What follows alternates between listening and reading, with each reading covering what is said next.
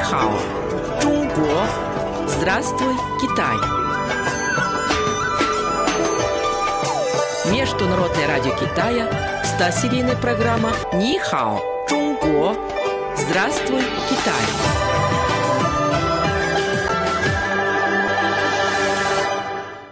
Слово на сегодня. Пошуйте. Праздник воды. Слава, посмотри на мою фотографию. Как по-твоему? Хорошо получилось? Ой, Малин, это ты где снималась? Ты здесь вся мокрая. Эта фотография сделана на празднике воды по Шуйте в провинции Юннан. А, праздник воды, я слышал о нем. Во время этого праздника люди обливают друг друга водой.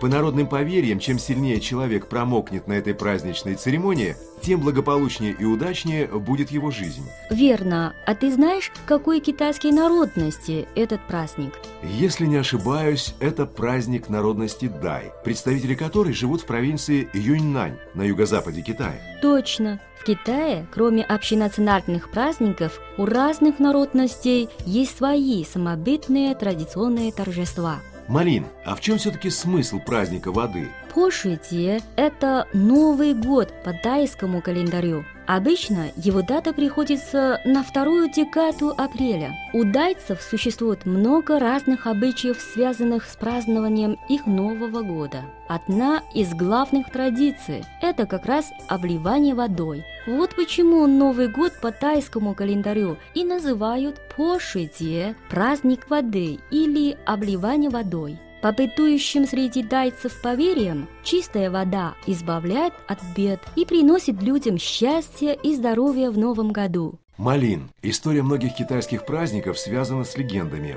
О происхождении этого праздника я тоже прочитал народное сказание. В незапамятные времена на земле правил князь тьмы. Это был страшный злодей, который приносил людям неисчислимые беды и несчастья. Все боялись и ненавидели его, но он обладал страшной силой, и не было человека, который мог бы его одолеть. Но в конце концов избавили людей от князя тьмы не кто-нибудь, а жены злодея. У него было семь жен, все они слыли добрыми и хорошими. Князь пленил их и силой заставил выйти за него замуж. Однажды они напоили князя вином, и тот сильно опьянел. Ласковыми словами и уговорами женам удалось выведать у захмелевшего злодея, где таится его смерть. Оказалось, что князя тьмы можно убить только перерезав ему шею его собственными волосами. Жены убили страшного злодея, но на них попала его черная кровь.